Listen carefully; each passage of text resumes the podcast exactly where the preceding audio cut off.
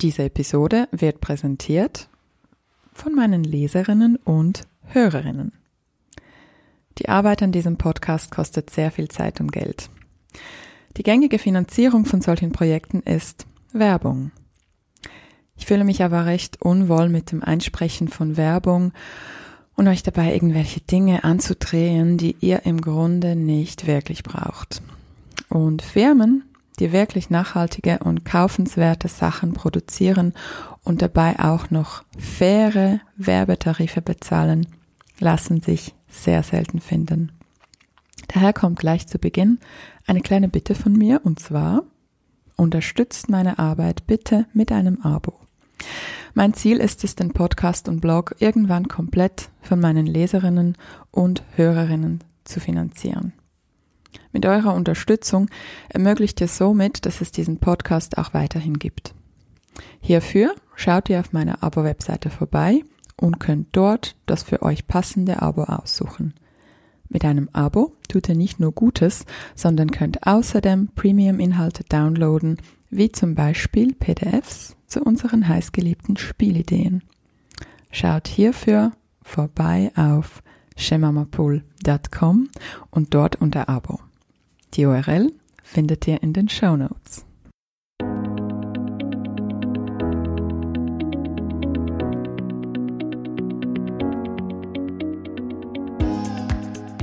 Hallo und willkommen zum Go Hug Yourself Podcast.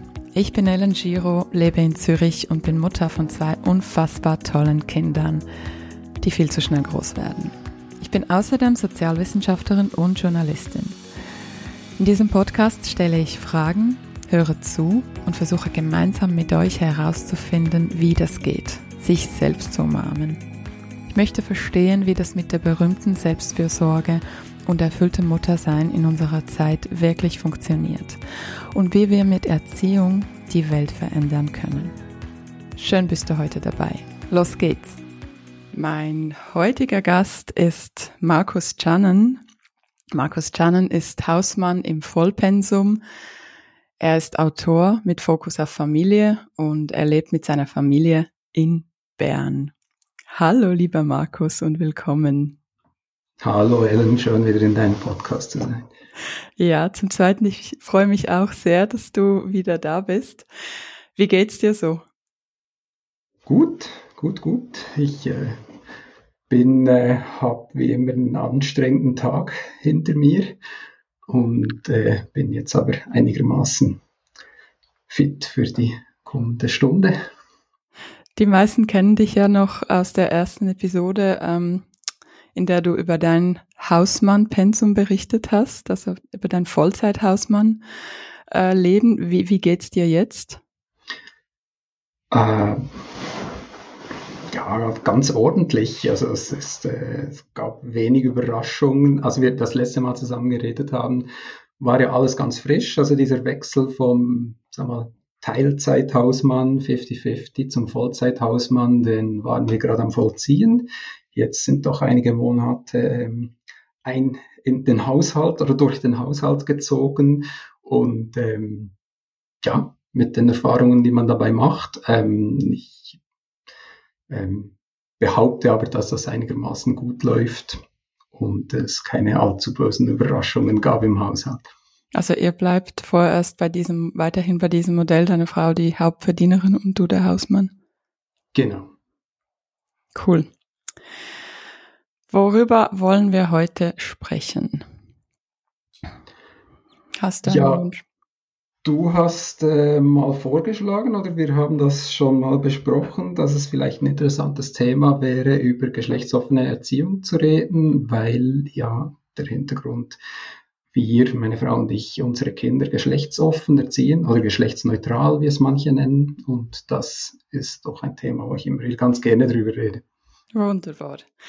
Ich hätte sonst zwei Themen. Ich hatte heute zwei Gäste. Ähm, ich habe heute früh mit der Miriam Stein ähm, gesprochen über die Wechseljahre und ähm, dass das eigentlich ein sehr wichtiges feministisches Anliegen ist. Und ihre These ist, dass vor allem Männer über die Wechseljahre sprechen müssen. Und das andere war mit Guy Bodenmann, mit dem Professor für Beziehungen, und da sprachen wir über offene Beziehungen. Ähm, sein Fazit war eher nicht, also er rät eher davon ab, wenn die Beziehung eh schon bröckelt, aber das war auch ein spannendes Gespräch. Und ich weiß nicht, wie du mit diesen zwei Themen Wechseljahre und offene Beziehungen. Sind jetzt beides nicht meine Kernthemen, wenn ich es mal so nennen darf. Okay, aber vielleicht kannst du mal das Buch von Miriam Stein, vor allem über die Wechseljahre, dir ansehen und ähm, dann machen wir vielleicht nochmal einen Talk dazu. Da versuche ich dann über die Wechseljahre zu reden. Können wir sehr gerne machen. Weil das ist wirklich ein Thema, worüber die Männer reden müssen. Aber ich glaube, da machen wir wirklich eine separate Episode. Gut. Ich habe soeben auf dem Mama-Blog des Tagesanzeigers deine Artikel zu geschlechtsneutraler Erziehung angeschaut und die Kommentarspalte und da filtere ich immer nach den beliebtesten Kommentaren und ich lese mal kurz vor.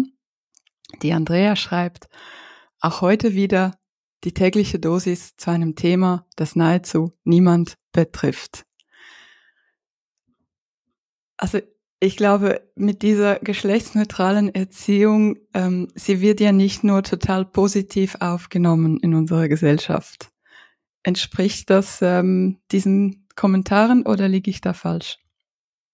Ja, die Kommentare sind bei generell bei Geschlechterthemen, aber gerade bei der geschlechtsoffenen Erziehung immer sehr, ich will nicht mal gemischt sagen, also ich denke sogar, ich würde sogar behaupten, dass die eher kritischen, negativen Kommentare überwiegen, ähm, teilweise sogar ein bisschen gehässig sind.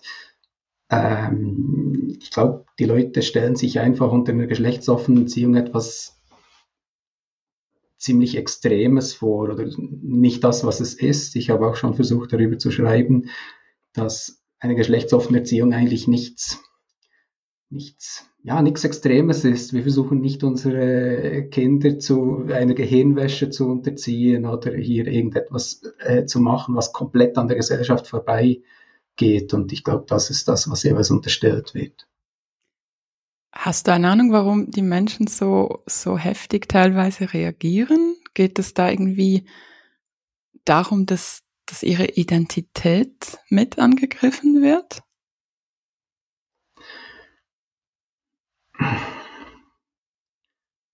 Ja, ich glaube, die,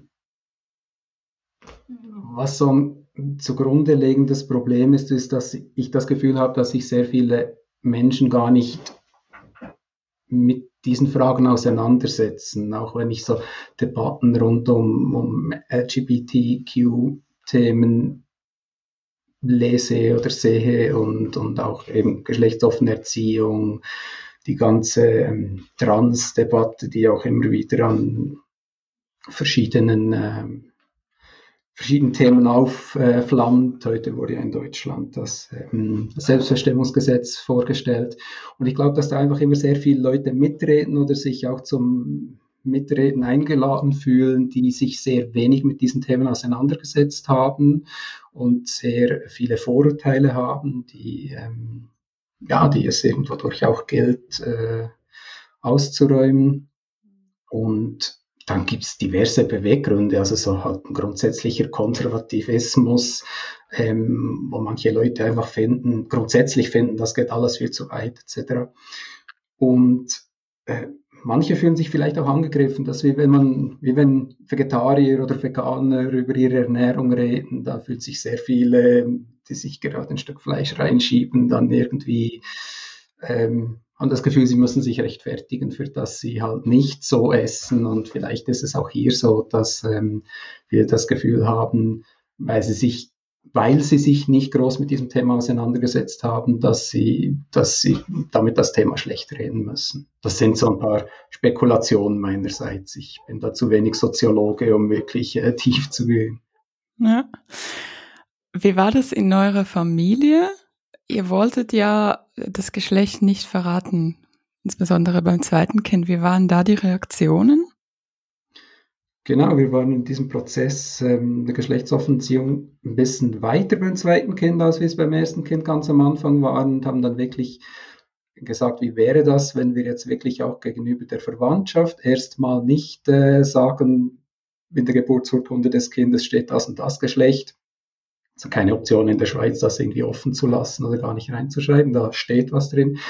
Und ähm, wollten das erstmal ähm, ja, nicht groß thematisieren, auch beim engeren Umfeld. Und das ist dann nicht besonders gut angekommen. Also da, ähm, ja, es hat dann besten schon auch gebrodelt. Manche Leute fühlten sich dann, ja, fast ein bisschen hintergangen auf eine Art. Und ich, ich kann das auch verstehen, wenn man jetzt sich eben nicht so mit der Thematik auseinandersetzt, dass Leute da nicht verstehen, warum sie jetzt das nicht wissen dürfen.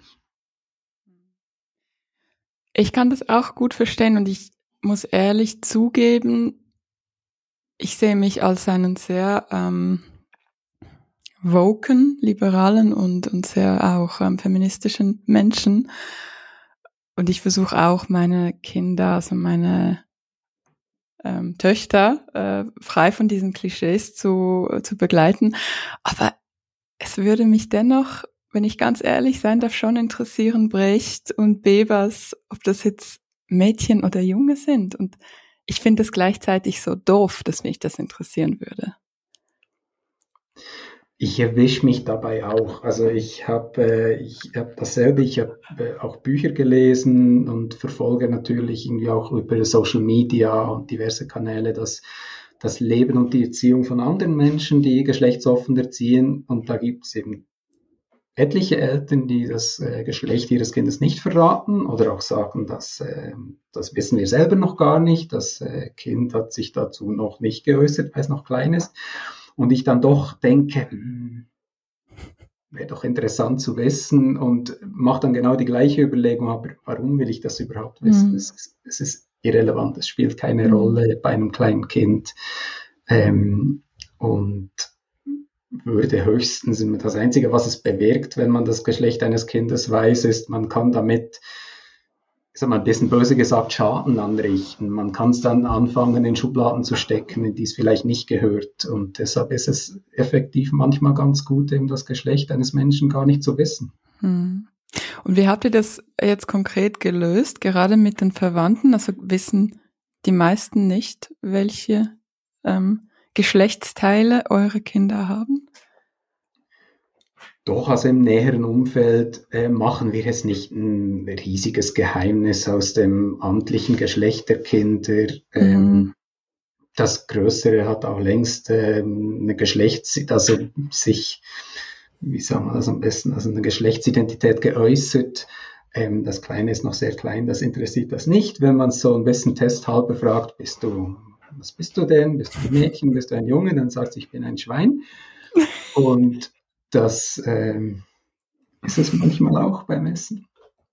Aber das äh, ist jetzt nichts, wo wir, wo wir irgendwie große Kämpfe ausfechten wollen im näheren Umfeld. Also wer jetzt halt unbedingt wissen will, Leute, die uns kennen, wer unbedingt wissen will, was im Ausweis des Kindes steht, sehr sollen sie es wissen bin ich der Meinung, dass, dass man es allen Fremden gerade erzählen muss, äh, auf dem Spielplatz und im Bus, hm. wenn irgendwie die Omas kommen und sagen, ach, aber ähm, auch dort ist es manchmal schwierig, äh, nicht einfach zu sagen, ja, ist ein Junge oder ja, ist ein Mädchen.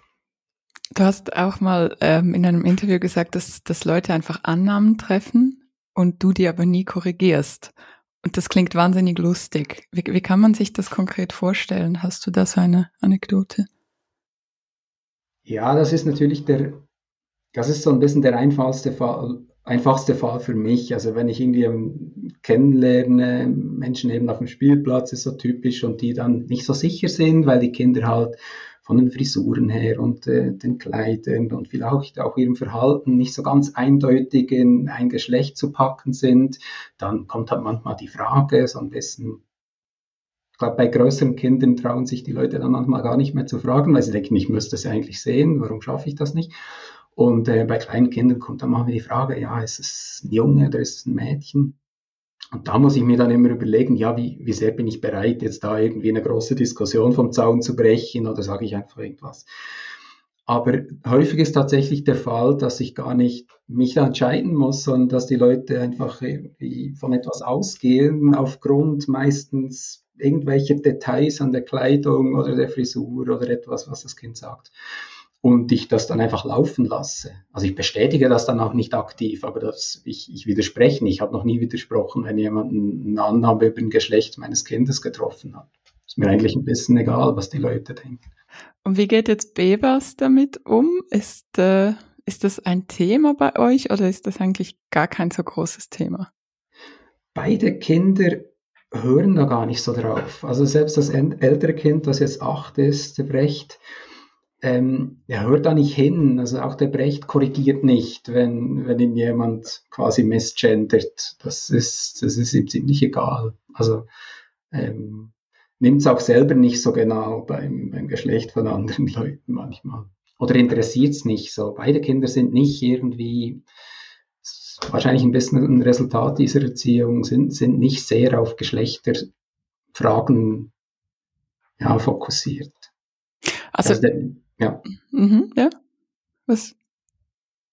Ähm, ja, du hattest vorhin noch nach einer Anekdote gefragt und es ist halt tatsächlich dann, äh, fällt mir gerade nichts Konkretes sein, aber gerade mit Menschen, die ähm, die Kinder aus meinen Texten, aus meinen Blogs und Kolumnen kennen, wo ja nie das Geschlecht steht, die treffen dann häufig eine Annahme, die man glaubt halt dann vielleicht zwischen den Zeilen was rauslesen zu können und äh, für die ist es dann manchmal total selbstverständlich, auch wenn man sich ein bisschen sehr, äh, genauer kennenlernt, dass, ähm, dass die schon wissen, was äh, die Kinder für ein Geschlecht haben und liegen dann halt aber trotzdem manchmal falsch und das ist dann immer so.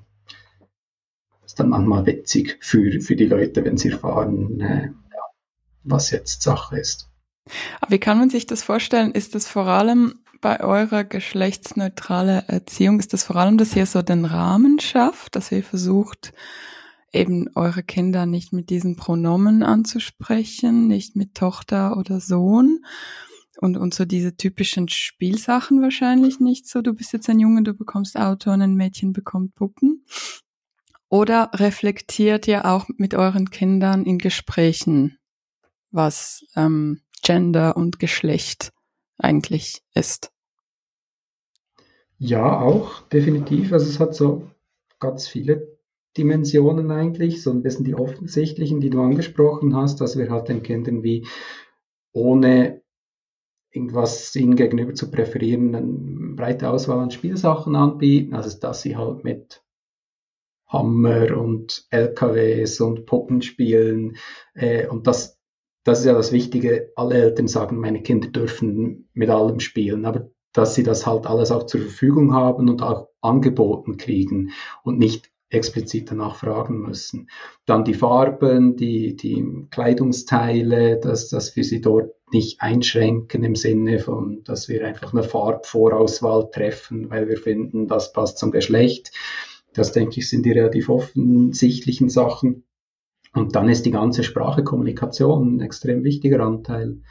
Also, dass wir eben selber nicht alle Menschen immer schon kategorisieren nach Geschlecht und so tun, als wäre das der wichtigste Aspekt einer jeden Person. Ähm, und immer nur sagen, ja, die Frau dort hinten oder der Mann, so macht man es ja oft mit Kindern. Sagt, ja, schau mal, die Frau hat oder der Mann hat. Und damit habe ich das Gefühl, gibt man Kindern eigentlich schon zu verstehen, das ist das Wichtigste über diese Person. Das ist, äh, das ist eine Frau und das ist ein Mann. Die unterscheiden sich vor allem in dem. Das ist so ein bisschen die, die Botschaft, die wir eben versuchen nicht zu geben. Und ähm, ja, dann sind es ganz viele Dinge in der Sprache. Also Berufe, dass wir halt nicht, zum Beispiel, wenn wir da Rollenspiele machen mit den Kindern, dass die Figürchen bei Lego halt nicht der Pilot und die Krankenschwester und so, dass wir dort nicht irgendwie in klassische Stereotype verfallen dauern. Und dann ist der ganze Aspekt, ich unterteile auch oft die geschlechtsoffene Erziehung so ein bisschen in zwei Aspekte. Einerseits die äh, Rollenstereotypen und andererseits die Geschlechtsidentitäten auf eine Art, obwohl das stark zusammenhängt natürlich, dass wir mit den Kindern halt sehr, sehr offen und früh auch schon reden über ähm, ja, über verschiedene Geschlechtsidentitäten und was es so gibt. Eigentlich im Prinzip über die, die Vielfalt der Welt, auch in Bezug auf äh, Geschlecht. Ich staune manchmal, wie die Kinder so alles über irgendwelche Tiere reden und wissen, wie lange ein Delfin unter Wasser sein kann. Die wissen alles und dann beim Geschlecht wartet man lieber noch ein bisschen. und da reden wir eigentlich, versuchen wir schon früh darüber zu reden. Mhm. Genau. Und warum? Wie, wie seid ihr auf die, auf die, die Idee gekommen, dass ihr so erziehen wollt? Zunächst vielleicht, wann hat, wann entstand die Idee? Also war das schon während der Schwangerschaft oder später dann? Das ist äh, die Frage, die ich nie recht beantworten kann. Du bist jetzt nicht die Erste, die sich stellt, wie das genau angefangen hat. Ich glaube, das war sowohl bei meiner Frau, bei meiner Frau als auch bei mir immer irgendwie ein Stück weit klar. Wir hatten nicht äh, das vollumfängliche Wissen, wir hatten nicht ähm, fixfertige Strategien, als der Brecht vor acht Jahren geboren wurde, aber wir hatten, glaube ich, diese, zumindest diese Vorstellung, dass wir nicht ähm, eben in Rollenstereotype verfallen wollen und haben dann von dort aus eigentlich sind wir da ein bisschen tiefer getaucht, äh, haben eben irgendwann auch gesehen, dass andere Eltern das tatsächlich aktiv, sehr aktiv machen und halt ähm, ja eben diese, diese Begriffe auch der geschlechtsoffenen oder geschlechtsneutralen oder gender creative, es gibt da ganz viele Begriffe, dieses ähm, diese Erziehungsform, äh, die hatte dann plötzlich auch einen Namen und so ein bisschen Konzepte, die wir da reinholen konnten von anderen. Und so hat sich das ein bisschen verfestigt. Aber im Prinzip haben wir das relativ unbewusst oder zumindest ohne bewusst darüber zu reden oder eine Entscheidung zu treffen, ziemlich von Anfang an so gemacht. Und ist jemand aus eurem Bekanntenkreis äh, non-binär oder also habt ihr irgendwie Berührungspunkte mit diesem Thema oder war das einfach tatsächlich, wir wollen diesen Geschlechterklischees und diesen Stereotypen, ähm, wir wollen da etwas dagegen machen?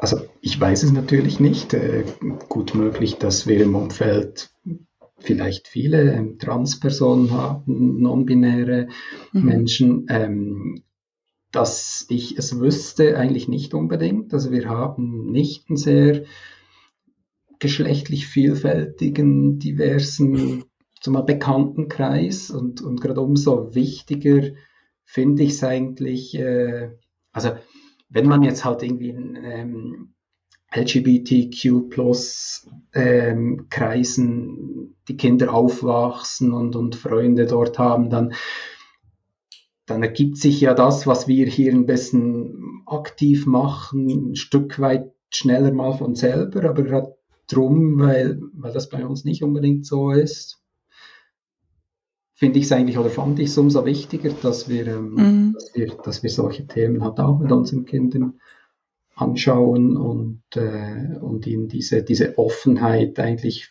vermitteln und mitgeben für wenn, ja, es ist immer möglich, dass plötzlich das, dass eins unserer Kinder trans ist oder sagt, ich bin non-binär. Und es ist aber auch sehr, sehr wahrscheinlich, dass sie einfach auf non-binäre Menschen treffen im, in der Schulklasse, bei jeder möglichen Gelegenheit. Also mhm. es geht nicht nur darum, dass was aus unseren Kindern in Sachen Geschlecht wird, sondern auch, wie sie anderen gegenüber begegnen. Absolut. Und wie kann man sich das im Alltag konkret vorstellen? Also wie beschreibst du zum Beispiel ähm, die Bäckerin, die einem Stereotyp Frau entspricht, also so ganz klassisch mit langen Haaren vielleicht. Und wie, wie sagst du dann zu deinem Kind? Also Im, die Bäckerin, sprichst du das so aus, oder? Im Alltag ist das eigentlich gar nicht so wahnsinnig oft Thema. Also gut, die Bäckerin, also es ist ja nicht so, dass ich eine Bäckerin beschreibe mit meinem Kind oder so. Wir sind dann halt in der Bäckerei und ähm, ich überlege gerade, welche, welche Situationen es da überhaupt gibt. Also wir, wir reden einfach meistens, und viele Menschen finden schon das total schlimm und unnatürlich, aber es, es fühlt sich eigentlich für uns sehr natürlich an. Wir reden einfach bei anderen Menschen häufig von Menschen oder Personen und, und gar nicht äh, sagen, mhm. sagen gar nicht, ähm, ja, eben die Frau oder die Bäckerin, obwohl ich jetzt nicht, ehrlich gesagt, wenn, nicht so, dass ich das Wort die Bäckerin nicht verwenden würde, wenn ich das Gefühl habe, der Grund zur Annahme mhm. habe, da steht eine Bäckerin vor mir, dann, dann nenne ich die gerne auch Bäckerin, aber ähm, es tatsächlich ähm,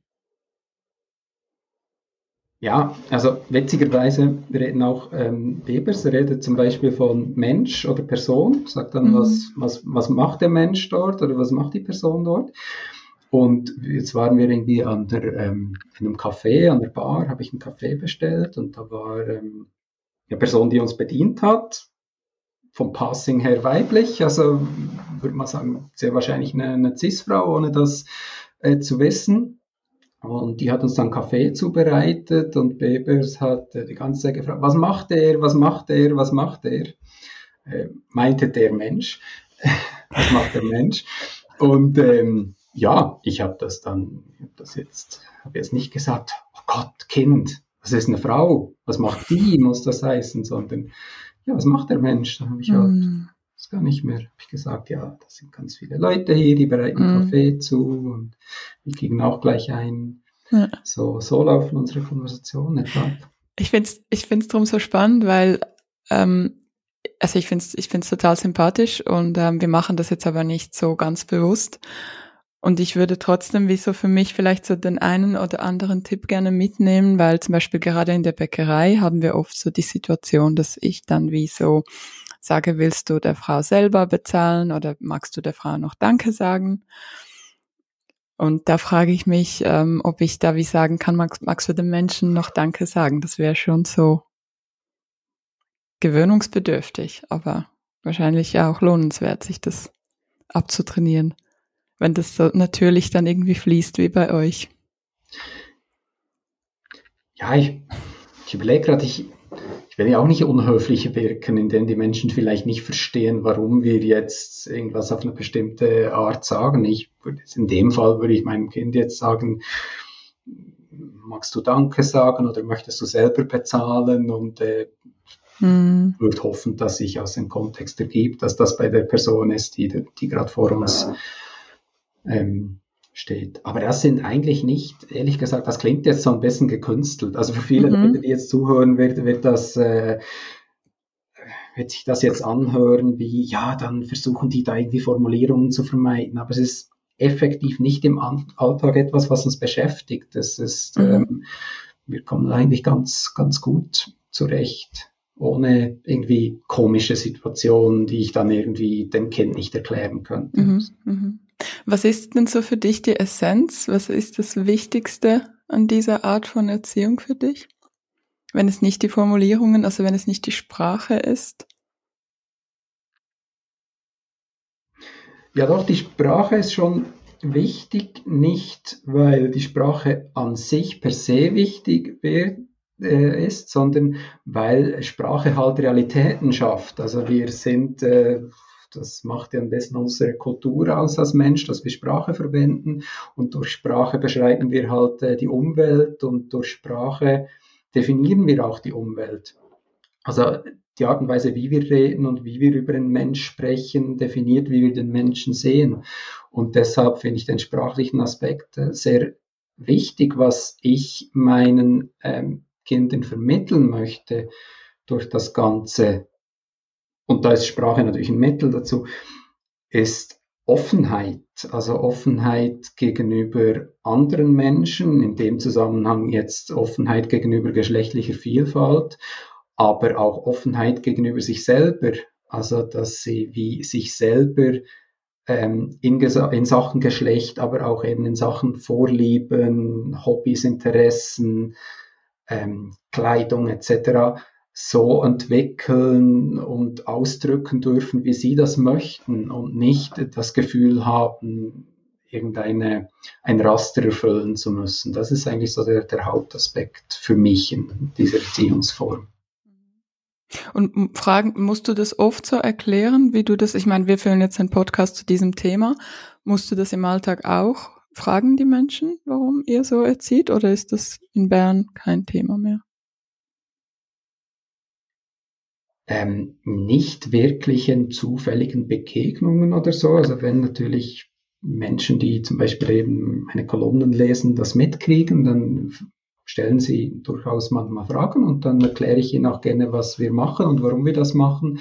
Aber es ist nicht so, dass ich jetzt aus Situationen in der Bäckerei äh, irgendwie äh, da irgendwas ergeben, also Diskussionen ergeben würden, das eigentlich nicht. Also das Erleben, das habe ich fast noch nie erlebt. Und was findest du am schwierigsten für dich jetzt als Vater in dieser geschlechtsneutralen Erziehung? Was ist so die größte Herausforderung oder auch mehrere? Ähm, ja, so generell ist es schon, dass das Umfeld draußen rum ist eine geschlechtsneutrale Erziehung, ähm, ist im kleinen Kreis der Familie eigentlich sehr einfach. Ähm, das, äh, da kommt man auch irgendwann relativ schnell rein. Ähm, aber wenn das Umfeld dann halt nicht einerseits das nicht versteht oder dem sogar negativ gegenüber äh, eingestellt ist, das ist natürlich schon mal nicht immer nur angenehm, betrifft mich jetzt eigentlich vor allem, wenn ich darüber schreibe zum Beispiel, das äh, betrifft dann weniger meine Kinder, sondern ich muss mich dann rechtfertigen oder erklären. Und das ist auch gut, ich erkläre ja gerne, was ich äh, mache. Und äh, der andere Aspekt, der die Kinder dann wiederum betrifft, ist natürlich, dass wir ähm, so ein bisschen eine geschlechtsoffene Welt versuchen aufzubauen für unsere Kinder, aber das Umfeld halt teilweise stark in Stereotypen denkt und da nicht mitmacht. Also wir haben jetzt nicht irgendwie, was ja in der Schweiz in der öffentlichen Schule so auch nicht möglich ist, ähm, irgendeine Schule gesucht, die nach diesem Konzept unterrichtet oder so. Also die Kinder kommen halt ins, ins Umfeld und das ist auch gut so. Die sollen nicht nur wir wollen die ja nicht zu Hause behalten, wir wollen die auch nicht irgendwie indoktrinieren, sondern die äh, kommen halt nach draußen und erleben da halt auch ähm, Stereotype. Und der, damit dann umzugehen oder das ähm, einzuordnen, das äh, ist dann, sagen wir so ein bisschen die Herausforderung. Mhm. Und wie, wie geht er damit um? Also hast du ein konkretes Beispiel ähm, von so einem Stereotyp, dass, dass das Kind Brecht ähm, vielleicht nach Hause getragen hat? Gab es da mal einen Vorfall? Ähm, ja, es gab, ich kann mich nicht an wirklich irgendwie gravierenden Vorfall äh, erinnern, aber es kommt natürlich, also dazu noch sagen, unsere Kinder waren ähm, nicht äh, drittbetreut, eigentlich bis sie in die Schule kamen. Also der Bebers ist jetzt noch eigentlich immer an meiner, meinem Rockzipfel. Und ähm, der Brecht kam halt mit vier in die Schule, war vorher auch nicht in der Kita oder in irgendeiner anderen Organisation. Hat dann vielleicht bei den Großeltern mal irgendwas aufgeschnappt, äh, dass die gesagt haben, ja, Mädchen machen das oder Jungs machen das, wobei wir da eigentlich schon Großeltern so ein bisschen wissen, dass wir sowas nicht wahnsinnig gerne hören. Aber ähm, in der Schule können wir dann natürlich nicht mehr vorgeben, was die Lehrerinnen und so sagen. Es gab es tatsächlich ähm, auch schon, dass ähm, in der Schule dann so wie Themenecken und Themenbereiche gab. Und da gab es mal in der Schule eine Friseurecke und eine Schminkecke, wo die Kinder sich schminken und frisieren durften. Und da sind dann schon auch so Begriffe gefallen, wie, ich glaube, bin ich ganz sicher, ob wir letztes Mal schon kurz drüber geredet haben, dass ähm, ja, dass die Jungs doch äh, sich nicht die Fingernägel ähm, lackieren sollen und dass ähm, Haarschleifen ja für Mädchen seien und so. Und das kommt dann der Brecht nach Hause und äh, was ich äh, sehr froh darum bin, erzählt mir dann so, dass irgendwie die Lehrerin oder ein anderes Kind das gesagt hat. Also der Brecht kommt nicht zu mir nach Hause und sagt, weißt du was, Schleifen sind nur für Mädchen, sondern kommt, ha, heute hat XY gesagt, Schleifen seien nur für Mädchen. Dann. Und ich sage dann halt, ja, das finde ich nicht oder das finden wir nicht. Ähm, wir finden, wenn er Schleife tragen will, der soll eine Schleife tragen. Das äh, dürfen alle. Mhm. Genau. Und hast du dann auch ähm, das irgendwie an der Schule demonstriert mit, mit diesen Haarspangen? Genau, in dem konkreten Fall. Die Geschichte ist schon fast ein bisschen berühmt. In dem Fall bin ich tatsächlich dann irgendwie im Supermarkt in einen von diesen wie heißen die, diese Clairs und diese ein bisschen billig Schmuckläden gegangen und habe mir so Haarschleifen, so schöne, so Mescheli, wie man in der Schweiz sagt, gekauft. Und äh, Käuferin hat auch gefragt, für wen sind die denn? Ich habe gesagt, für mich. Dann hat sie irgendwas gesagt, ah, Fasnacht. Hm. Ich gesagt, nein. Und habe dann halt so ein paar Schleifen gekauft und habe die dann auch mal getragen, wie es der Zufall wollte äh, war dann gerade irgendwie Schulreise und ich durfte da als Eltern, also Elternvertreter oder so als Hilfsperson mitgehen und habe dann halt so eine Schleife in der Frisur getragen.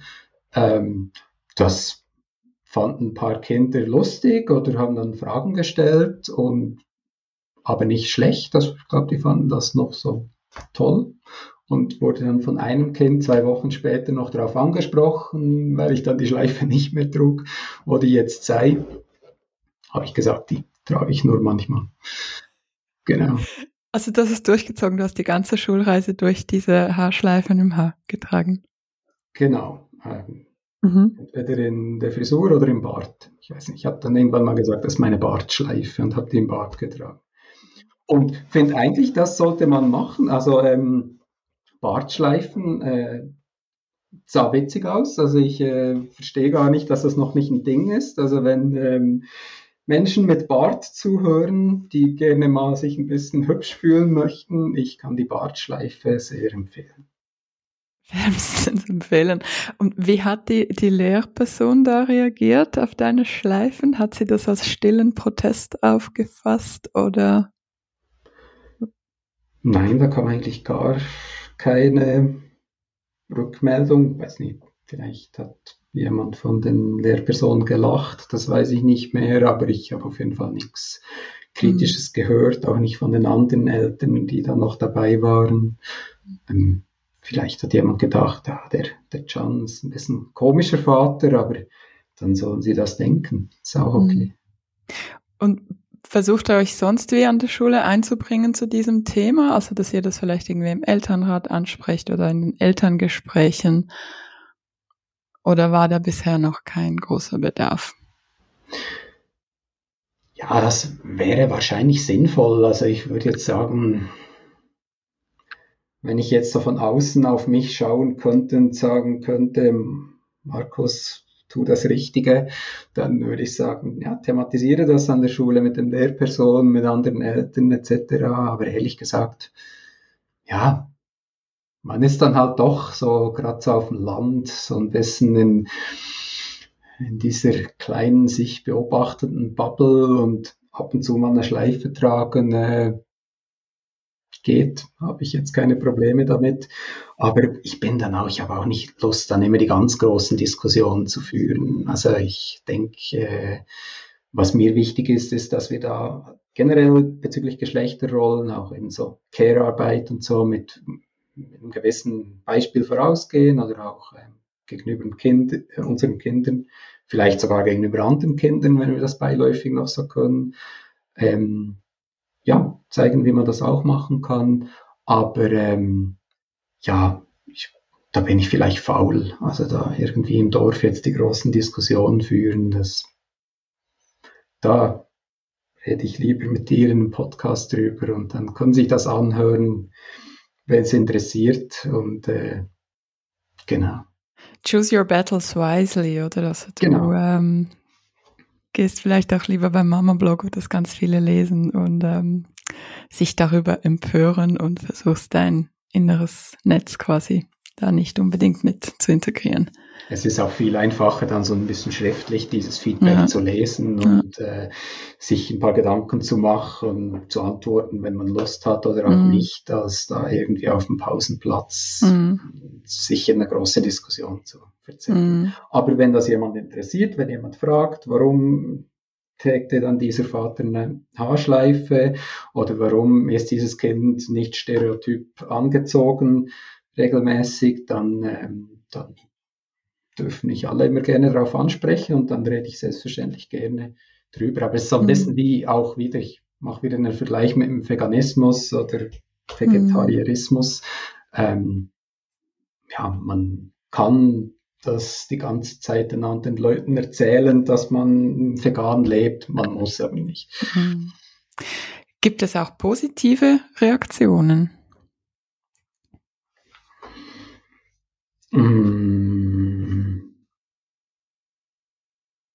Ja, ich denke schon. Eben dadurch, dass wir wie das im, ich sage, im Alltag gar nicht so wahnsinnig äh, gegenüber anderen Leuten thematisieren, gibt es auch nicht so enorm viele Reaktionen per se. Aber immer wenn Menschen grundsätzlich schon eine gewisse Offenheit ähm, haben zu geschlechtlichen Themen und wenn ähm, ja, man auch mal nach einem längeren Gespräch ähm, vielleicht mal zwei, drei gute Argumente ähm, vorbringen konnte, äh, sagen durchaus mal Leute, ja, ist eigentlich, eigentlich eine gute Sache. Weil es gibt ja durchaus ein paar so eine so gemeinsame Nenner, wo sich eigentlich viele einig sind. Also dass ähm, gerade die Medienwelt der Kinder und die Kleidung oft auch oder die Spielsachen, also wer mal in einem Spielzeugladen war, der äh, weiß, das sind einfach wahnsinnig extrem vergeschlechtlichte Welten, äh, die dort oftmals noch in manchen Läden wirklich links rosa, rechts hellblau und diese ja, rosa-hellblau-Falle, dieses Gender-Marketing, das treibt ja teilweise auch sehr, sehr absurde Blüten. Und äh, das ist dann wieder ein Nenner, der sehr groß ist, also wo doch durchaus viele dann auch mal wieder sagen, die vielleicht jetzt nicht geschlechtsoffene Erziehung praktizieren, aber dann auch mal sagen, ja, ist eigentlich schon extrem mit der Kleidung, wie das in manchen Läden auf die Spitze getrieben wird. Was sagst du zum Thema ähm, Spielzeugwaffen? Spielzeugwaffen.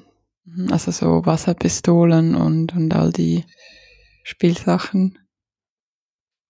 Ja, ähm, war bei uns noch nicht so wirklich Thema. Also ich war das Kind, ich bin auf dem Land aufgewachsen, ich hatte alles von diesen, Schweiz sagt man Käpsli-Pistolen, also diesen wie heißen die Pistolen, die einfach knallen, Spielzeugpistolen mit diesen kleinen roten Ringchen drin, die dann ein Knallgeräusch machen. Ich hatte natürlich Wasserpistolen, ich hatte irgendwann auch diese BB-Guns, die so wie echte Pistolen aussehen, als ich ein bisschen älter war. Also ich war ein schwer bewaffnetes Kind, ähm, wie das auf dem Land üblich war. Man hat, äh, ich glaube, meine Eltern haben mir auch mit 14 oder so ein Luftgewehr gekauft und eine Zielscheibe. Ähm, ich bin trotzdem mehr oder weniger Pazifist geworden. Äh, ich glaube, ich würde mich nicht freuen, wenn meine Kinder jetzt eine wahnsinnige Waffenverliebtheit an den Tag legen würden. Aber ich würde es wahrscheinlich jetzt auch nicht wahnsinnig eng sehen. Also das ah, sind dann manchmal so, so Phasen, die plötzlich interessant sind. Ähm, genau. Also ich habe meine Armeewaffe wieder zurückgegeben die ich mal, die ich auch hätte behalten dürfen. Eine oft ähm, getroffene Aussage in diesem Zusammenhang ist auch, dass es ist nun mal so, dass, dass die Jungs sich zu Autos und eben Pistolen angezogen fühlen oder hingezogen fühlen und Mädchen zu Puppen und Prinzessinnen Einhörnern. Das, das kommt von innen. Also das mhm. ist eine Aussage, ich zitiere hier einen Schweizer Psychologen. Okay. Was sagst du dazu? Ich bin nicht Psychologe und ich bin auch nicht irgendwie, ich habe da auch nie eine empirische Studie dazu gemacht. Ich weiß, dass es sehr viele empirische Studien oder sehr viele Studien dazu gibt, dass wir halt die Kinder schon sehr früh basierend auf ihrem Geschlecht beeinflussen. Also es gibt ja diese ähm, ganz bekannten, oder Studien, Experimente, vielleicht ist Studien das falsche Wort, wo man halt irgendwie äußerlich nicht als geschlechterkennbare Kinder jemanden zum Spielen gegeben hat und gesagt hat, das ist ein Mädchen oder das ist ein Junge und die Leute haben ganz anders mit den Kindern gespielt, andere Spielsachen ausgewählt, sie ihnen angeboten und ähm, da ja, an, anhand dieser Experimente wurde, glaube ich, zur Genüge bewiesen, dass wir eben Kinder sehr früh beeinflussen, basierend auf dem Geschlecht, das wir ihnen zuteilen. Und ich glaube, wenn man dann die Beobachtung macht, dass eben Jungs ganz gerne mit Autos spielen und Mädchen gerne mit Puppen, dann ist zu dem Zeitpunkt, wo man das beobachtet, einfach schon sehr viel Beeinflussung passiert. Und es ist wahrscheinlich sehr schwierig, sowas überhaupt neutral zu testen. Also ein siebenjähriges Kind zu nehmen und zu schauen, mit was spielt das und zu sagen, das ist unbeeinflusst. Und ähm, also an unseren Kindern haben wir, also beobachte ich keine ähm, besonders geschlechterstereotype Spielweise. Die hatten beide Phasen, wo sie lieber mit Autos gespielt haben, Phasen, wo sie eher ein bisschen mit Puppen gespielt haben. Beides war nicht übermäßig interessant. Äh, Tiere sind sehr spannend bei unseren Kindern, aber ich hätte überhaupt nicht diese Beobachtung gemacht bei unseren Kindern, dass sie irgendwie ihrem zugewiesenen Geschlecht äh, da Rechnung tragen beim Spielen. Hm. Ja, ich finde auch, es ist es passiert ja oft sehr subtil. Also eben, es fängt an mit diesem rosa-blau Strampler und dem ganzen Wahnsinn, was ja schon so in der Babywelt sich krass spiegelt.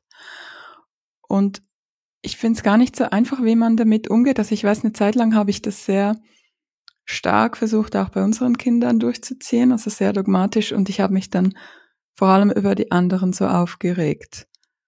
Ähm, es war so ein Beispiel in der Kita, da meine jüngste Tochter hat sehr gerne mit Autos gespielt. Und da war natürlich immer die Reaktion aus dem Umfeld, was, sie spielt mit Autos. Ich meine, schon das hat sie natürlich gemerkt. Und dann hat sie so einen kleinen Bagger in die Kita mitgenommen und dann hat die Erzieherin als erstes gesagt, ah, da werden sich unsere Jungs freuen. Mhm.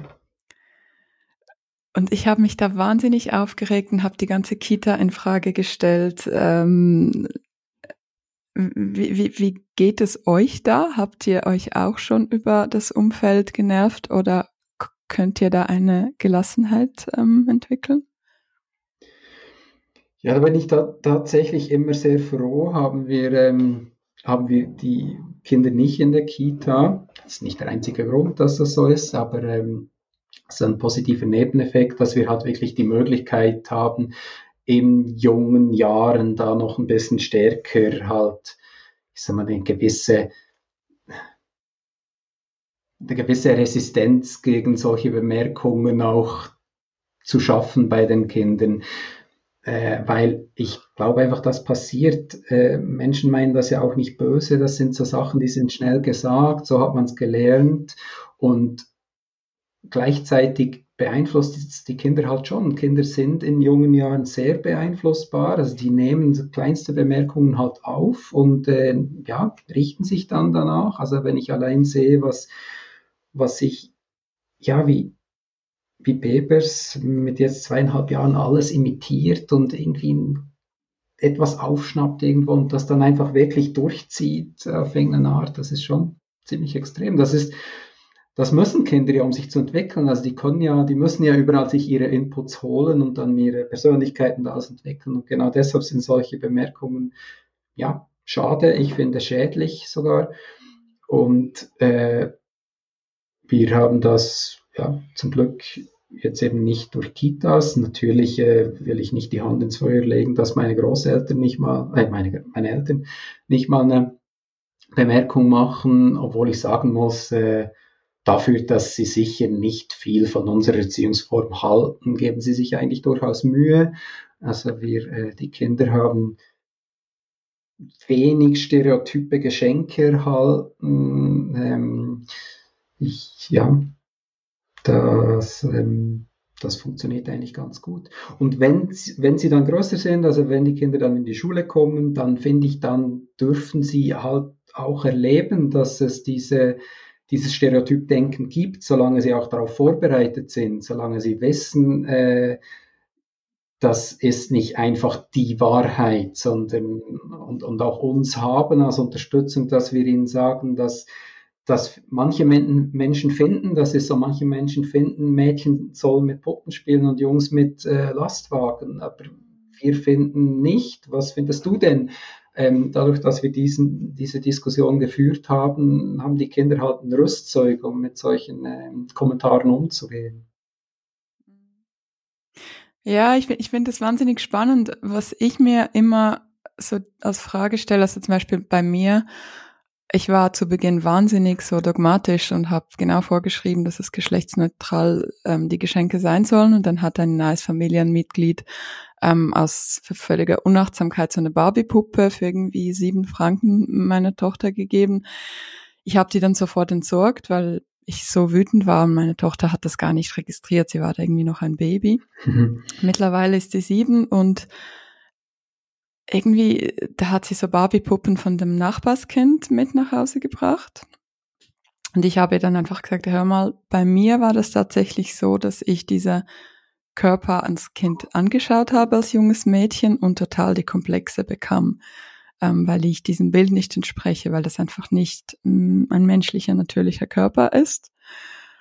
Und ich glaube, das hat sie so, so total verstanden und, und äh, dann wollte die Jüngste, wollte jetzt auch unbedingt eine Barbie-Puppe. Und sie meinte dann so zu ihr, nee, wenn schon bekommst du eine im Rollstuhl, weil ihre Schulfreundin hatte eine Barbie-Puppe im Rollstuhl. Und sie hat wie von sich aus wie verstanden, dass das mehr der Realität entspricht. Und ich fand das irgendwie total schön.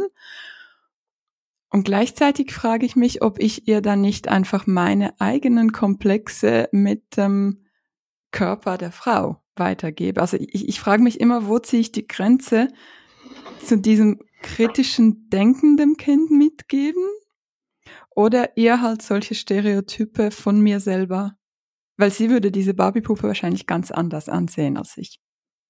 Weißt du, was ich, was ich meine? Ja. Gut, zum Thema Barbie-Puppen finde ich, die sind ja, also unsere Kinder haben auch irgendwie so eine, zweimal geschenkt gekriegt. Die sind ja dermaßen absurd dünn, das kann man ja nur, oder das waren wahrscheinlich auch nicht Barbie-Puppen, sondern Billigfabrikate sind teilweise so absurd dünn, das kann man ja gar nicht mehr für bare Münze nehmen. Das ist ja schon einfach eine Karikatur.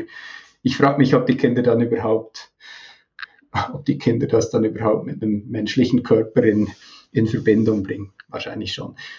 Ähm, ja, ist jetzt,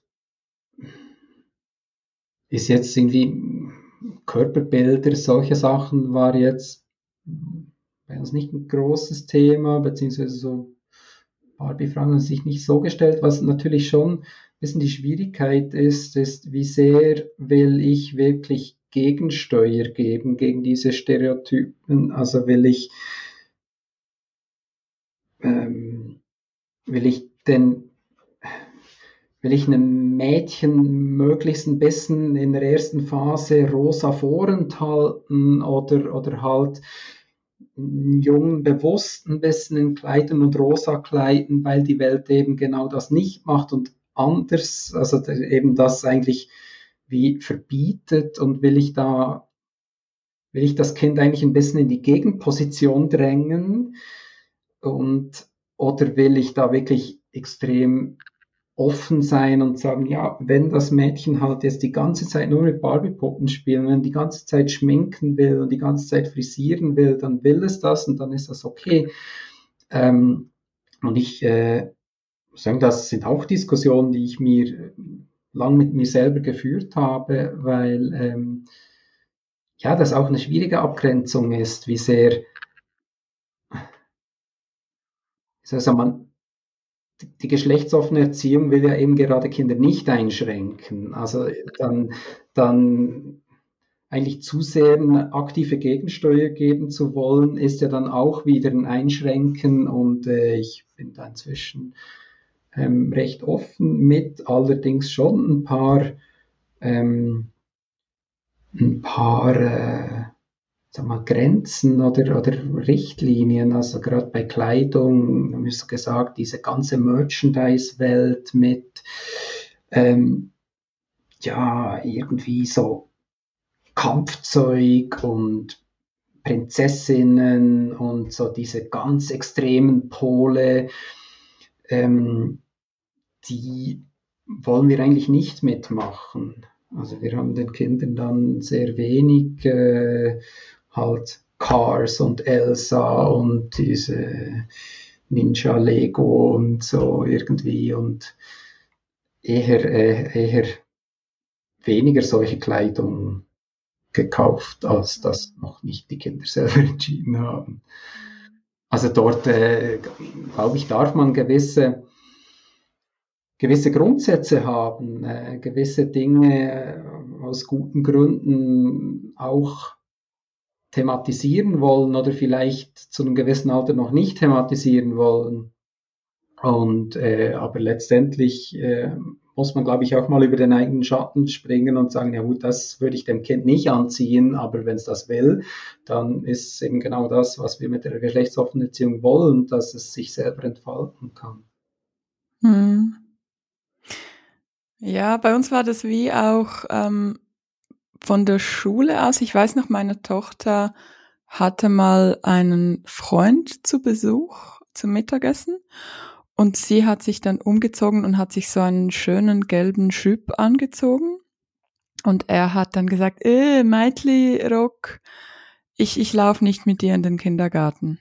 Und sie ist dann sofort aufs Zimmer und hat sich eine Jeans angezogen. Und ich war dann so und habe gesagt, hey Tochter, ähm, du kannst doch anziehen, was du willst. Das kann ja nicht sein. Und sie, nein, nein, ich, ich mache das jetzt. Und dann ging sie los und ich habe gemerkt, bei mir hat sich so eine extreme Wut aufgestaut, weil das war ja dann wieder so, so die Kehrseite, also das, ähm, dieses Frauenfeindliche, dass diese Prinzessinnenkleider doof sind, diese Mädchensachen doof sind. Ähm, ich weiß nicht, kennst du das auch von deinen Kindern, dass das eben dieses Pink ist doof und Mädchensachen sind doof? Also so diese kleine Misogynie? Nein, von meinen Kindern nicht, aber ich glaube natürlich, dass darin ganz viel, also ganz viel Misogynie halt in den Rollenvorstellungen ähm, steckt. Das ist, äh, das ist nicht eine wahnsinnige Erkenntnis, das, das wissen wir alle, mhm. dass halt ähm, alles, was männlich konnotiert ist, ein Kind eher aufwertet und alles, was weiblich konnotiert ist, ein Kind eher abwertet in den Augen vieler. Also es ist, äh, ist dann cool und stark, wenn ein Mädchen halt Jeans trägt und ein bisschen wild ist, aber wenn ein Junge eher so ein bisschen eine sanfte Natur hat, gerne vielleicht mit Puppen spielt oder auch mal einen Rock anziehen will, dann ist das dann ist das ja, dann finden Leute, das geht, das geht dann aber nicht, das geht dann zu weit, das ist dann, dann wird der ja ausgelacht und dann, und allein diese Denke ist natürlich, finde ich, schon schlimm, also zu, zu denken, ja, Mädchen wird dann bewundert, wenn es sich ein bisschen stark und wild zeigt, aber ein Junge, der ein bisschen vom Geschlechterstereotyp abweicht, das ist dann, das ist dann, nein, der tut sich ja selber keinen Gefallen und das muss man als Eltern unterbinden. Das finde ich eigentlich eine ganz schlimme Sache. Und das zeigt eben, also das ist dann auch oft ein Argument, wo ich finde, für diese geschlechtsoffene Erziehung, also da finde ich, da ist wirklich was kaputt im System. Das ist, dann muss doch jedem Menschen klar werden, dass diese Geschlechterstereotypen einfach zutiefst misogyn sind. Und dass äh, ja solche Sachen dann ein, ein, ein, kind, ein Kind auch damit zu konfrontieren, das, äh, das finde ich schon ziemlich heftig. Mhm. Also bei ihr ist das wirklich so, sie trägt keine Röcke und da ist es in der Klasse auch eine ziemlich krasse Dynamik. Also es gibt so ein Mädchen gegen Jungs ganz stark in der ersten Klasse schon. Mhm. Also da sind auch die Lehrpersonen dran mit Sozialpädagoginnen und Hilfe von extern, aber das ist eine ganz extreme Dynamik und ich spüre das halt bei ihr auch ganz stark. Ähm, und was ich selber im Moment wie mache, ich habe mich oft auch gefragt, ich hatte so ein schlechtes Gewissen, wenn ich mich von meinen Kindern geschminkt habe, weil ich wie so dachte, ich vermittle ihnen eben dieses Bild, dass, dass Frau schön sein muss. Und für mich ist das einfach, ich mache das gerne, ich schmink mich gerne und ich versuche mit ihnen halt auch, oder, oder auch Röcke, wenn ich einen Rock anziehe, versuche ihnen trotzdem zu vermitteln, dass, ähm, dass das nicht doof ist. Ich habe mir jetzt einen pinken Rock gekauft, einfach um zu zeigen, dass pinke Prinzessinnenkleider nicht doof sind und dass Röcke auch cool sein können. Also eigentlich wie so fast schon das Gegenteil. Ich weiß aber nicht, ob das, ja, oder, oder was würde, was hättest du jetzt gemacht in dieser Situation ähm, mit diesem Jungen, der sagt, nee, Röcke geht gar nicht, ich laufe nicht mit dir und, und die Tochter zieht sich dann eine Jeans an, damit der Junge mit ihr läuft. Wie hättest du da reagiert? Das ist ja schon mal eine interessante Situation, weil der Junge ja eigentlich dem Mädchen in dem Fall verbietet, äh, verbietet, doch eigentlich das Geschlechterstereotyp verbietet. Das ist eigentlich interessant. Das ist, äh, es ist nicht, du bist ein Mädchen, also trägst du logischerweise einen Rock, sondern ich finde Röcke doof und du darfst jetzt auch keinen tragen. Aber grundsätzlich finde ich, ist eigentlich das eine Frage ganz unabhängig vom Geschlecht, ähm, ist einfach, man sagt nicht anderen, was sie anziehen dürfen und was nicht. Also das ist eine Frage der Selbstbestimmung und da hätte ich, glaube ich, gleich reagiert wie du und äh, meinem Kind gesagt, hör mal, du ziehst das an, was du willst ähm, und lässt dir da von niemandem reinreden, außer von den Eltern, weil es zu kalt ist oder die Zecken sonst an die Beine kommen und so weiter. Man äh, neigt ja als Eltern dazu, den Kindern zu sagen, äh, du bestimmst selber über dich und so und hat dann trotzdem Vorstellungen, was die Kinder anziehen sollen. Aber äh, grundsätzlich hatte ich da, glaube ich, gleich reagiert wie du. Ja, ich finde es auch so schön, dass, ähm, dass die Kinder auch die Bilder ganz anders ansehen. Also ich hatte mal auf dem Cover des Süddeutschen Magazin war das, glaube ich, gab es so ein Bild von vier Männern in so Rücken und High Heels und, und ein bisschen geschminkt. Und das lag dann bei uns auf dem Küchentisch und die Kinder fingen an zu kichern, also die Jüngere. Und ich dachte da schon, oh Gott, jetzt hat sie das auch schon aufgeschnappt im Kindergarten. Und da wollte ich schon sagen, hey, das ist doch gar nicht so komisch, ist doch voll normal, wenn ein Mann einen Rock anhat und habe dann aber nichts gesagt. Und sie so, ach, der hat ja so viele Punkte, warum hat er so viele Punkte auf seinem Kleid? Und dann habe ich wie gemerkt, eigentlich, ich glaube, je weniger das wir sagen, desto besser ist es manchmal. Hast du die Erfahrung auch schon gemacht? Also es ist ja grundsätzlich, also ich habe einfach die Erfahrung gemacht, dass wir mit unserer geschlechtsoffene Erziehung, indem wir, also bei dem Teil, wo wir wirklich geschlechtliche Vielfalt versuchen zu vermitteln, eben, dass Menschen tragen können, was sie wollen, dass sich Männer schminken können, wenn sie das möchten. Niemand muss sich schminken, jede Person darf sich schminken. Dass man damit bei Kindern eigentlich, solange sie noch nicht zu sehr in eine andere Richtung beeinflusst sind, sehr offene Türen einrennt. Also Kinder haben noch nicht diese festgefahrenen Vorstellungen, was äh, Männer müssen, was Frauen müssen. Und wenn man dann halt vermittelt, alle dürfen, sei du selbst, dann ist das eigentlich für Kinder relativ einfach verständlich und, und klar. Und, und das hat dann nochmal so eine Bestätigung von dem, was sie wahrscheinlich ohnehin denken. Also man muss man muss eigentlich Geschlechtsoffenheit und ähm, Akzeptanz Kindern ja nicht beibringen, sondern man darf es ihnen nur nicht abtrainieren. Und das ist so das, was, äh, das ist so ein Hauptkritikpunkt ähm, an der geschlechtsoffenen Team, den man immer wieder hört, das verwirrt Kinder, dass es verschiedene Geschlechter ge geben soll und dass eben Geschlechterstereotype gar nicht wahr sind und dass, ähm, dass äh, ja, dass es halt auch Transpersonen gibt und nicht-binäre Personen, das verwirrt Kinder, hört man dann oft. Aber Kinder sind überhaupt nicht verwirrt von solchen Sachen. Es gibt weitaus verwirrendere Dinge auf der Welt für Kinder. Äh, ich glaube, das sind die Erwachsenen, die verwirrt sind ähm, und nicht die Kinder. Die können damit sehr, sehr gut umgehen. Ja, also man traut den Kindern alle sieben Namen der Paw Patrol Figuren auswendig zu kennen, aber so ähm, das Wort trans ist schon too much. Genau. Ich denke oft an dich. Ich habe vor kurzem hat meine jüng, jüngere Tochter, ähm, ich habe ja so den Sonnenhut, diesen, diese Dächlikappe verkehrt rum angezogen und sie so, nee, das machen nur Jungs, das tragen nur Jungs und ich ging dann auf den Spielplatz mit ihr und habe das auch so getragen, ähm, einfach so als stiller Protest und Vorbild sein. Ich danke dir sehr für deine Arbeit die letzte Frage oder die zweitletzte Frage, was würdest du Eltern raten, die jetzt zuhören und auch gerne anfangen würden, geschlechtsneutral zu erziehen?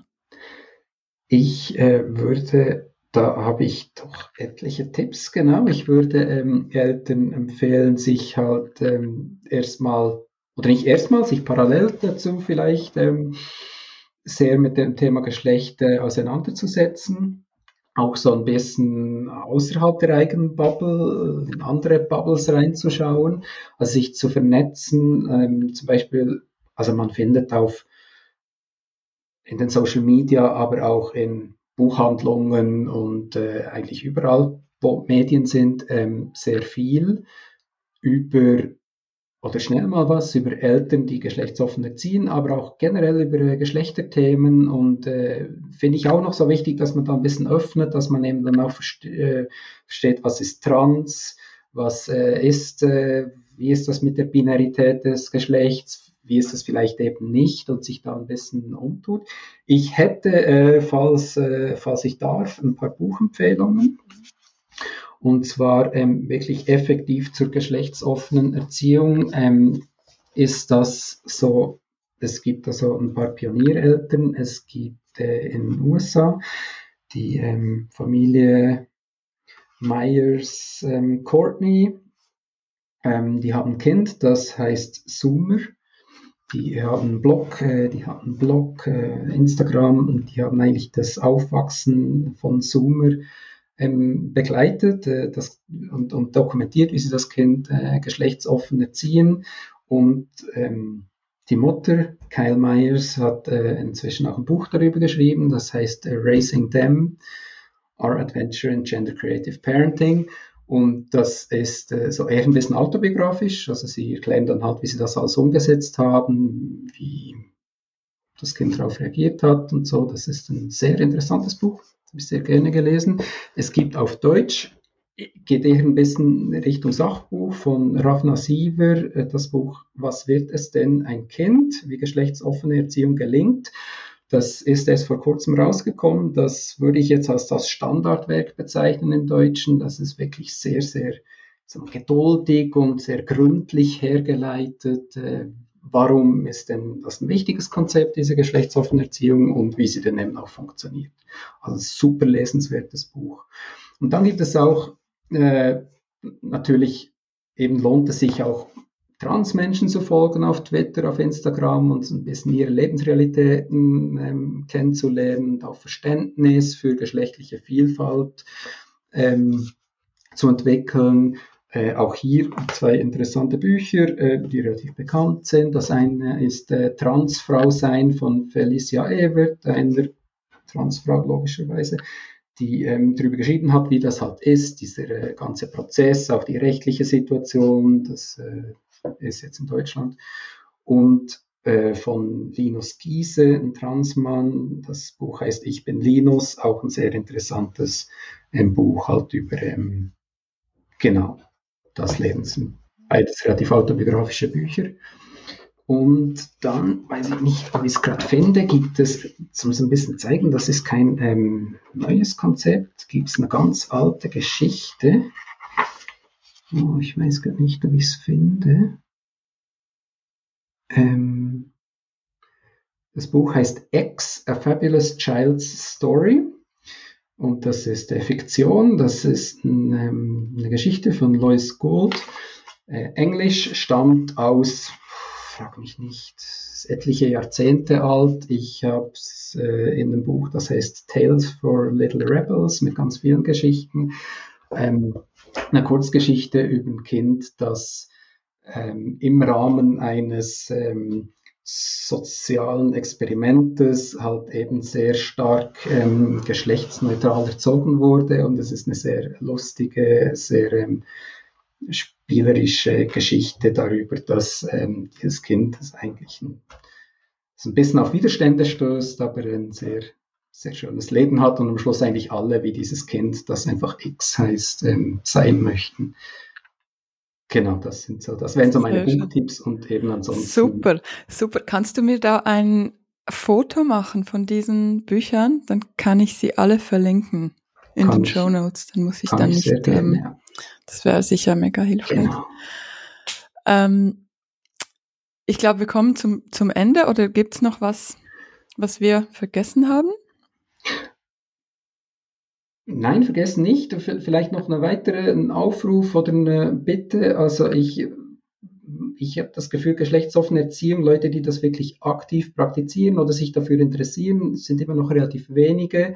diese Szene, wenn man es denn so äh, nennen will, wenn sie nicht äh, generell ein bisschen sich in, in genderqueeren Umfeldern bewegen, ist nicht sehr gut vernetzt. Ähm, ich würde eigentlich gerne das ein bisschen ändern. Ähm, noch nicht ganz alles spruchreif, aber wenn jemand äh, zuhört, Eltern zuhören, die ihre Kinder bereits geschlechtsoffen erziehen oder das tun möchten, äh, dürfen sie sich sehr gerne bei mir melden über, am einfachsten wahrscheinlich über meine Social Media Konten, Instagram, Twitter etc. Cool, das klingt wunderbar. Ähm, vielen Dank, lieber Markus. Letzte Frage, ich habe angefangen, meine Gäste ähm, nach der Selbstfürsorge zu fragen.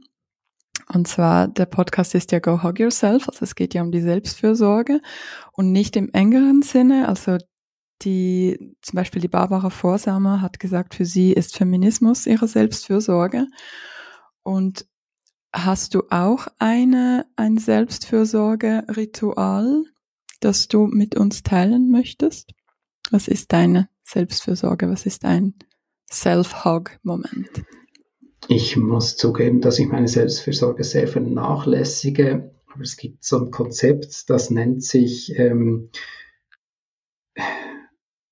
Revenge Binging oder wie heißt das wohl? Das ist ähm, beschreibt, dass man nach stressigen Tagen einfach im Bett liegt und noch zum Beispiel zwei Stunden lang einfach Serien schaut auf dem Handy oder TikTok-Videos schaut, einfach als so Stress Relief und um sich eigentlich so ein bisschen einerseits wahrscheinlich zu bestrafen dafür, dass man so viel Stress hatte, aber auch zu belohnen. Und das wird immer als etwas sehr Schlechtes dargestellt. Das soll man doch möglichst nicht tun vor dem Einschlafen. Und meine Selbstfürsorge ist, dass ich das tue und dass ich das gerne tue und dazu stehe und mir das auch gönne und sage, jetzt bin ich müde, aber ich muss irgendwie noch, ich will jetzt einfach konsumieren und genießen und dann einfach eine Stunde auf dem Handy im Bett auf TikTok rumhänge oder was ähnliches und sage, das gönne ich mir jetzt. Auch Ohne. wenn das vielleicht nicht vorbildlich ist. Ohne ein schlechtes Gewissen. Ich mache das genau. mit Tetris neuerdings. Ich spiele auch da ähm, hemmungslos Tetris und finde eigentlich auch, ich könnte mit meiner Zeit was Besseres tun, aber kann ich gut nachvollziehen. Vielen Dank, lieber Markus, für deine Zeit. Vielen Dank dir. War und wieder mal sehr nett. Gleichfalls und einen ganz schönen Abend mit deiner Family. Danke dir auch. Bis bald.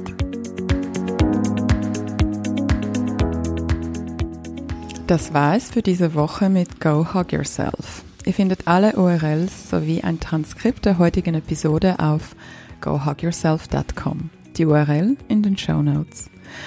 Und jetzt ganz am Ende gibt es noch ein zweites Call to Action, wie man es in unserer Branche der digital-kreativen so sagt, und zwar folgende. Die Arbeit an diesem Podcast kostet sehr viel Zeit und Geld. Und ich fühle mich, wie ihr schon wisst, eher unwohl mit dem Einsprechen von Werbung und euch irgendwelche Dinge anzudrehen, die ihr im Grunde nicht wirklich braucht. Wenn es euch also wert ist, unterstützt meine Arbeit bitte mit einem Abo. Und wenn das schon geschehen ist, weil ich das in der Intro ja schon gesagt habe.